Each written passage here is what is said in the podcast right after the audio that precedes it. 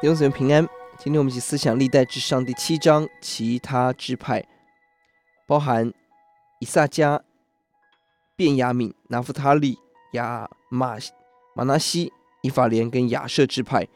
这里继续记载这些支派。以萨迦特别强调他们军事力量可以出征的战士高达八万七千人。便雅悯支派的子孙在大卫的时候约六万，也是强调他们军事力量。十三节。拿弗他利的支派记载很少，可能他们的人数很少。以法莲支派特别提到了以法莲丧子得到神的朋友的安慰，把自己的孩子取名为比利亚，就是与朋友一起，为纪念过去的孩子在苦难中经历朋友的帮助，以此命名。亚设支派也强调他们的军事力量。这些支派当有他们的历史故事，但在神的眼中，什么是被神纪念的呢？相对于犹大支派、利未支派，这些支派的故事可以说是乏善可陈。即便有战士的武力，但是后来都失败了。这里给我们很大的提醒：在人眼中的得胜强势会过去，但神真正在意是我们对他的认识与敬畏，这在永恒当中才算得上数。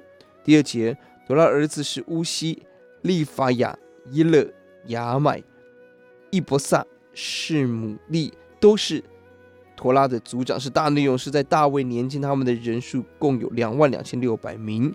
当作者重新回溯历史的时候，回到大卫时代的人数统计，两个原因：第一，很可能呢是很完整的一次；但更重要的是，作者期待所有以色列人要回到大卫时代全以色列人的合一当中，回到大卫时代的辉煌荣耀，回到大卫时代。对神的敬畏与爱慕，我们一起来祷告。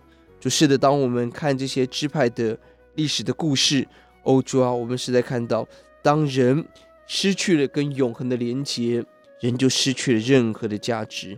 求主帮助我们，哦主啊，当历代志的作者回溯历史，渴望回到大卫的时候，主我们也向你要，求主把大卫时代那个合而为一的恩典给我们，大卫时代的敬拜。大卫时代的敬畏，大卫时代的赞美，大卫时代对神荣耀的渴望赐给我们谢谢主听我们的祷告奉耶稣的名阿门。